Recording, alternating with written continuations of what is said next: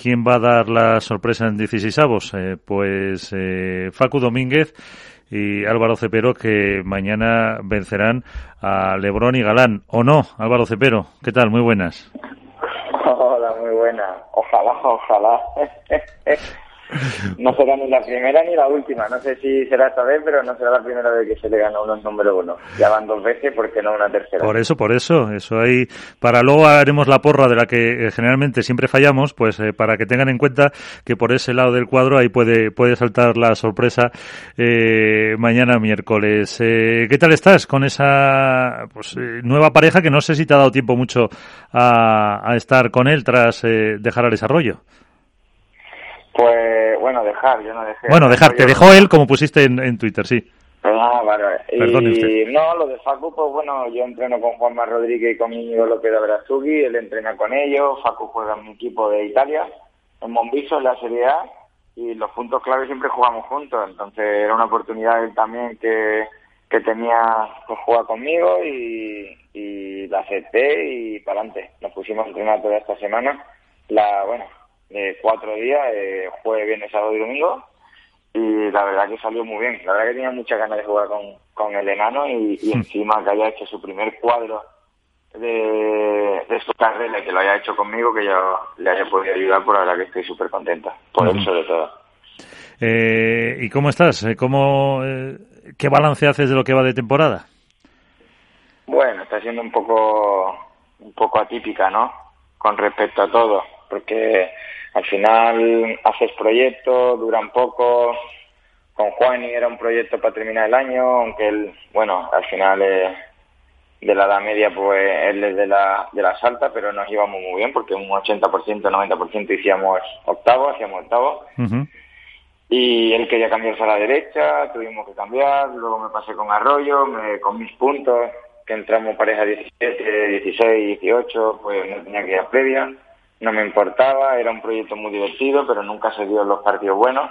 Pero bueno, creo que es difícil que con una pareja nueva, un joven también, que tiene es menos es más irregular, con mucho futuro, mucha proyección, o sea, el jugar y hacer cuarto semifinal como buscan todo el mundo, creo que es difícil, cada vez más difícil, en World Tour está todo muy complicado, entonces eso pues está siendo diferente y complicado este año de que cada tres, cuatro torneos se están cambiando, incluso cada dos. Y yo eso no lo llevo muy bien, la verdad, no soy de tener un compañero cada torneo.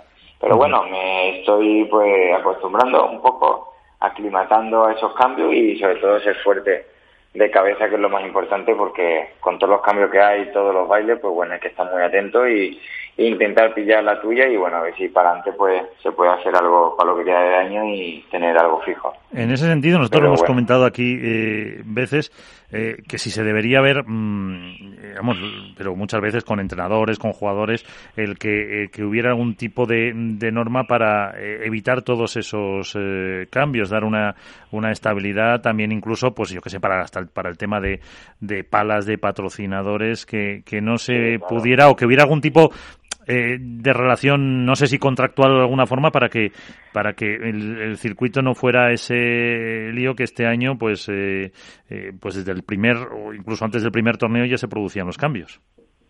Sí, yo creo que, bueno, no, corregirme, yo no estoy muy enterado, pero me gusta mucho el tenis.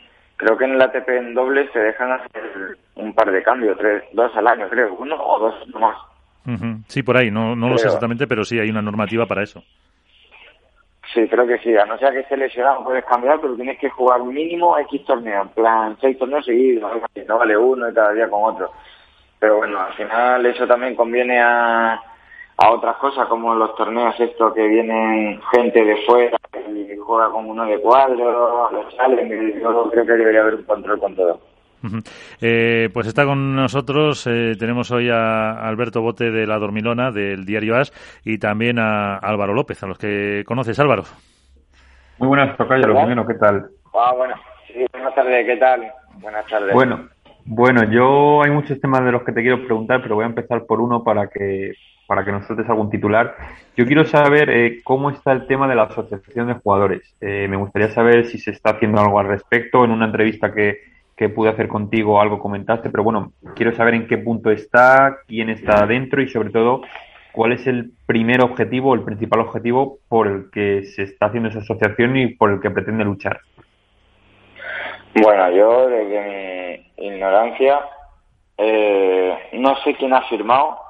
Yo firmé mi nombre porque creo que es importante que todos vayamos unidos, que haya una asociación, que haya un grupo y que todos nos basemos en que los torneos y todo seamos el, jugador tenga más protagonista, sea más, más protagonista y tenga más peso, más valor, que creo que a día de hoy pues bueno está costando un poco. Y bueno, eh, vamos adelantados, creo que si no me equivoco esta semana debería haber terminado todo, sino a la que entra después de Barcelona ya estará todo oficialmente puesto. Eh, no te sabría decir con exactitud cuántos jugadores, pero hay bastantes pero bueno, también me enteré que yo estaba fuera y me enteré que hay algunos de arriba que todavía no, no tienen nada en plan ni firmado ni, ni sabe qué va a hacer, pero a priori la asociación, todo esto es para defender nuestros derechos y ser más fuerte, ¿no? Creo yo, porque muchas veces ya llega un momento que al final te pone esto es lo que hay, si quieres lo tomas y si no, pues ya no va a jugar más al pádel, porque nadie te va a apoyar, pero ahora cada vez se están sacando más cosas, es bueno el pádel todo lo que está sucediendo Evidentemente, World del Tour está haciendo un esfuerzo enorme, que a mí me encanta.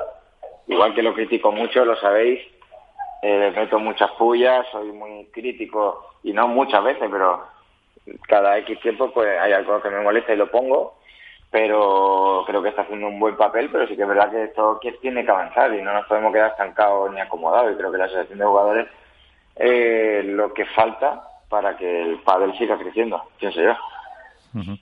eh, Hombre, te iba a decir, digo, se, se debería haber hecho antes, pero más vale eh, tarde que nunca. Pero sí hay un poco de unidad entre los objetivos que queréis defender, entre los eh, jugadores, porque, claro, luego hay muchos intereses económicos por medio. Sí, hay interés económico como siempre, pero al final yo creo que tenemos que pensar mucho más, no en... Los que nos tenemos que hacer fuertes yo creo que somos más los jóvenes, ¿no? Yo no me voy a meter, aunque tenga 30 años y me queden 7, 8, 9 años más, si Dios quiere y me cuide, y no lo pueden meter en la rodilla, yo pienso que los jóvenes son los que pueden pillar, los que tienen 14 a 18, esa quinta, pues, creo que pueden pillar un padre en el futuro muy bueno, con, con que los jugadores tengan porcentaje de los torneos, de patrocinadores, de las imágenes, que sean propietarios también por un porcentaje de los circuitos, creo que eso es importante, creo que nosotros no lo vamos a vivir, pero tenemos que luchar por eso, porque el pádel sea así, muy parecido al tenis, que no nos podemos comparar con el tenis porque está años luz, pero de años luz, pero deberíamos tener esa buscar esa oportunidad y luchar por ella, por esa oportunidad. Creo que a día de hoy, pues bueno, hay mucha gente, mucho haremos de edad, y hay gente que está muy agradecida a lo que tenemos ahora, yo también, pero hay gente que, al final, pues bueno, le quedará un año, dos años, tres y va a llegar a pelear por lo que tiene ahora y le han ayudado mucho y para qué cambiar. Pero creo que es bueno posicionarse ya en, mirar en el futuro de nosotros. Efectivamente. Evidentemente, evidentemente claro que el dinero tira mucho, eh, los contactos, cuando uno viene de uno, otro viene de otro, ya empiezan a abrirse, pero bueno, como siempre digo, toda esta rivalidad es buena, pero si hay una asociación en donde más de 120 jugadores o por ahí eh, está firmado, ahí no, no te dice cifra, a lo mejor me he pasado o en menos, pero no, yo te lo, te lo he puesto por poner. Pero que hay un gran peso, pues bueno, creo que eso es importante cuando lleguemos todo y todo el mundo al final, ¿no? Que al final lo que pasó hace tres años. Yo creo que además es una cosa que es eh, inevitable, que todo este circuito, el otro, el que venga, saben que va a existir más tarde o más temprano una asociación de jugadores y eso es eh, el camino lógico, es inevitable. Eh, Alberto. Muy buenas noches, Álvaro, ¿cómo estás? Buenas, Alberto, buenas noches, muy bien. Eh, si por algo te caracterizas tú es por hablar claro, normalmente, eh, y por ser una persona, diría que inconformista, eh, o por lo menos así lo trasladas, que es, eres crítico, autocrítico con, con, la situación, contigo mismo, en busca de algo mejor. Para quien no conozca cuál es la situación actual y por qué, el porqué de una asociación de jugadores ahora, eh, ¿Cómo lo explicarías? ¿Está en juego el futuro del pádel por delante?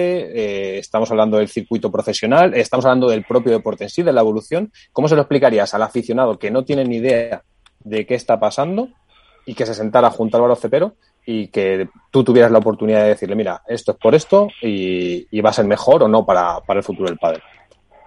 Hombre, es muy abierta ¿no? la pregunta, pero sí que es verdad que resumiendo un poco pádel siempre va a, va, a existir y más ahora, ¿no? Porque vemos los países nórdicos, bien sabéis vosotros cómo está pegando fuerte el nivel poder económico que hay allí, entonces siempre va a haber alguien que vaya a sacar algo, eso está claro. Eso no, el pádel no, se va a acabar ni lo van a destrozar. Pero sí que es verdad que al final el, el que la gente intente, yo le diría que la gente que intente aguantarnos, por ejemplo, donde estamos, que a lo mejor, como él siempre he dicho, que a lo mejor culpa del Tour, que lo pongo en nombre, eh, mira los contratos que nos sacan la oportunidad y ellos lo mejoran, lo ponen y yo también te soy sincero, si lo igualan un poquito menos y es lo mismo que lo otro con oportunidades donde el jugador es importante, tiene protestar, tiene un porcentaje y es parte de los jugadores, yo me quedo donde, donde me han cuidado siempre, a no ser que sea años luz, pero si te viene, al final hay un crecimiento de un deporte en donde deberíamos crecer todos, no solo uno. Y creo que eso a día de hoy no lo tenemos.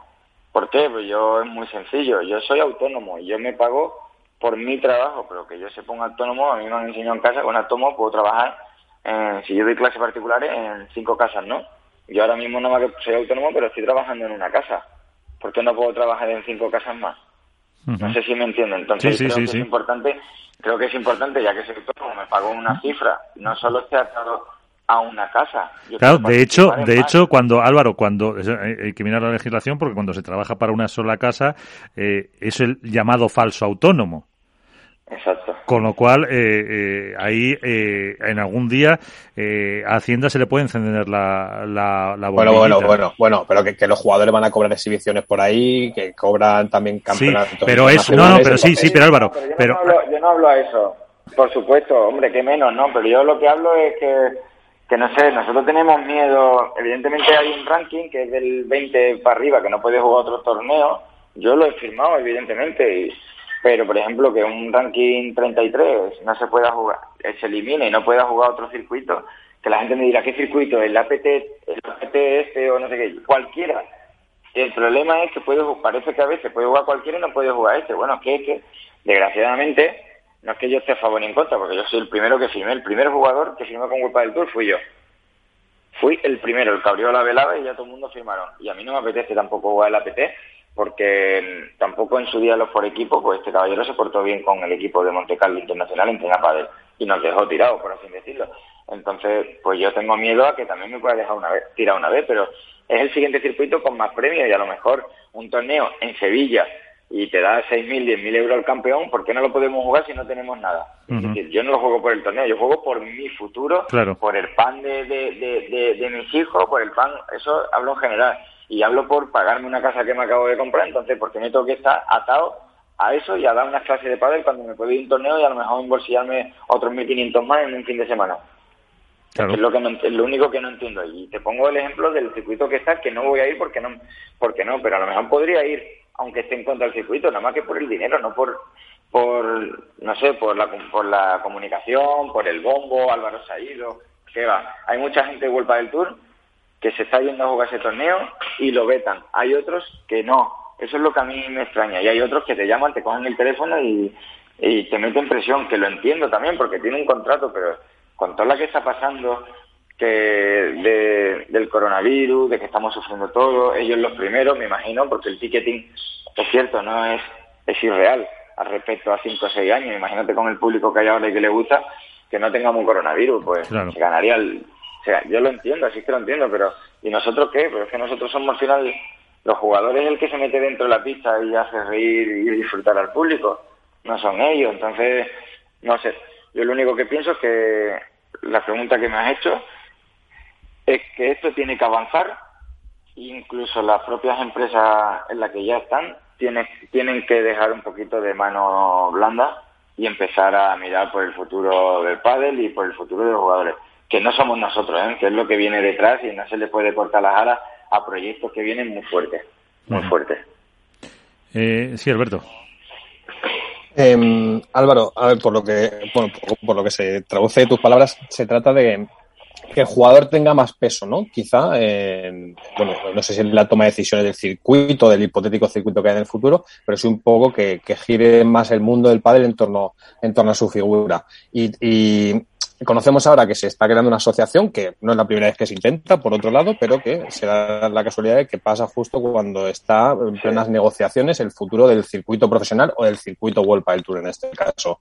Esa asociación eh, que conformáis muchos jugadores es más cercana a un hipotético futuro pro World del Tour si se cumple el escenario que os gustaría o veis un futuro diferente?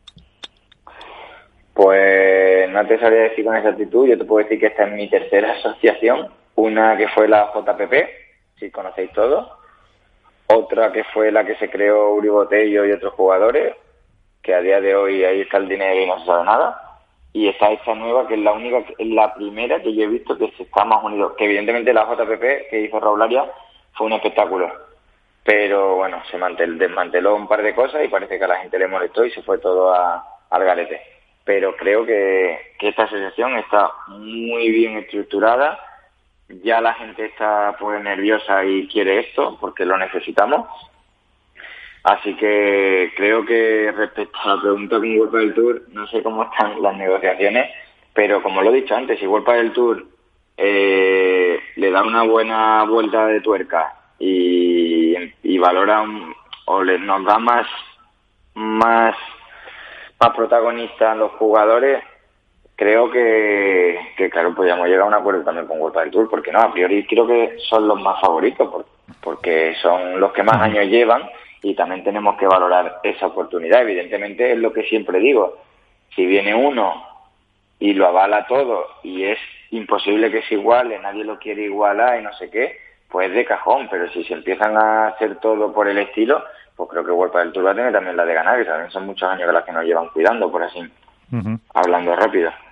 Pues eh, ahí está, eh, bien claro y además con esa necesidad y con esa exposición de lo que puede pasar. Una última cuestión, Álvaro Alberto. Bueno, yo sí, yo ya metido en harina, quería preguntarle también por uno de sus últimos tweets, eh, lo de las bolas calientes y los sorteos, que o sea, me gustaría básicamente que se explicara, que comentara eh, por qué puso ese, ese tweet y, a qué se refiere, sobre todo para que la gente eh, que quizá no está tan metida, pues que lo entienda, que lo entienda un poco. ¿Cuál? El de, el de las bolas calientes de los sorteos de lo de la UEFA. bueno, nada, pues un poco. Ese sí ha llegado a molestar, incluso creo que lo podría hacer de otra forma, pero es que ya llega un momento que a mí, bueno, te dicen que es sorteo y pero ese sorteo, ¿eh? pero es que a lo mejor en el sorteo del programa a mí no me gusta eso de tener un programa informático que le da un botón y te saca un cuadro, pues eso es un algoritmo que se puede repetir, más que nada porque vengo de menores y vengo de que en menores el año de sub-18 me tocó las semifinales siempre con el mismo cabeza de serie y eso lo hace un programa, entonces se repite. Para mí eso es que, no sé, o yo puedo, es un programa de ordenador no sé si controla la informática, pero yo como somos números, del 1 al 24, no somos nombres en un programa, yo puedo poner que el 18 al 23, entre ellos no se enfrente, y eso pues también puede caer. Que te estoy hablando de más, no te estoy diciendo que esto se haga, ¿no? Pero que son problemas, son problemas y fallos que puede pasar, que se pueden provocar, y yo llega un momento que cuando yo veo mis cuadros, y te lo puede decir mi padre, y no porque mi padre es el que más me quiera, evidentemente el que más me quiere, porque mi padre, que mi padre te puede imprimir todos los cuadros de aquí a tres años que en porcentaje de cabeza de serie en primera ronda o en segunda, que es por adelantado, yo me llevo el premio del 1 a la 4, pero me lo llevo. Me juego previa aquí, paso Lebron Galán, juego previa en no sé dónde, en Cascay, no sé qué, el, eh, bueno, Tapia y Lima, juego en no sé dónde, la siguiente me tocará San Llovela, y te lo digo así, y lo dije, verá tú el cuadro que va a salir, pum, si entra un cuadro, esta gente y lo tengo claro. Y ahora acordarse el Lugo, por ahí a lo mejor me cambian, pero acordarse que me toca un cabeza de serie. Y no sé por qué, pero me toca. Que es porque hablo mucho, muy bien, pero es que esto no deja de ser, no lo veo yo. Y, luego los horarios. Mis horarios, pues bueno, los horarios míos son las 2 de la tarde, último de la tarde, último de la mañana, perdón, primero de la tarde. Yo no veo que juego a las 10, a las 9 y media, eh, que juego a las 7, a las 8 siempre me tocan los horarios, o sea, es que llevo cuatro torneos y esto os lo juro, llevo cuatro torneos comiendo a las cinco de la tarde. Claro, y luego... Cuatro torneos. Cuatro torneos y esos son los horarios y que se ponen a mano. Pero es que llevo cuatro torneos comiendo a las cinco de la tarde, que luego duermo mal, como ceno mal, eh, no sé si comer a las doce, desayuno a las once, ya luego con los nervios en la barriga, porque yo juego nervioso, y más en la previa ahora, porque tengo mis nervios, mi responsabilidad de, pasar a cuadros y, no me entra comida. ¿Y qué hago? Hasta las cinco y media no como. Yo es que me mata esos horarios. ¿Que tengo que jugar a esos horarios? Por supuesto. Pero es que yo no veo a tres o cuatro, yo qué sé, a la mitad de jugadores que no juegan en ese horario, ¿eh? Es que no lo veo nunca. Nunca. Y yo sí veo a Rafa Nadal jugando un día a las 3 de la tarde, ¿eh? Sí, sí, y sí. lo veo un día jugando a la 1 y un día a las 12 de la noche, último turno, por retraso. Yo sí lo veo, pero aquí yo no veo Aquí yo veo que el que cobra más, el que más patrocinador, el que más gana, porque se lo ha ganado, el mejor horario, a las 7 de la tarde. Venga ya, hombre. Bueno, pues a ver si... El partido, con Lebron, 5 de la tarde. Sí. 3 de la tarde, segundo turno. Por lo menos segundo turno, pero otra vez, 5 de la tarde. Que son horarios que, no sé, que siempre me toca a mí. No sé por qué. Entonces, por ahí me equivoco escribiendo, porque podría lo que podría hacer es reestructurar y recopilar todos los cuadros de aquí a un año y decirle, mira, esto es lo que me pasa, evidentemente, pero no sé, por ahí es que soy no escribo nada, pero cuando exploto, pues lo escribo. Y bueno, me da mucha rabia respecto a eso, el cuadro de Cascay, todas esas cosas, los Wilcar. Es que ya me puede muchas cosas. Me puede muchas cosas. Pues eh, veremos a ver si, si esto vale para que eh, el próximo cuadro, eh, bueno, en Barcelona ya está, como has dicho, con, o como hemos comentado con Lebron y Galán, para el siguiente con en Lugo te mejore. Álvaro Cepero, un placer y que sigas así, no cambies. Gracias. Nada, muchísimas gracias. Otros no lo dicen, ¿eh? otros dicen que cambie, pero yo seguiré siendo transparente y, y con lo que pienso, eso por supuesto. Eso, eh, eso hay que ser así. Pues eh, gracias y que te vaya bien, te seguimos mañana en ese partido. Un abrazo. Pues muchísimas gracias, un fuerte abrazo para todos los oyentes y nada, buenas noches. Saludos a todos.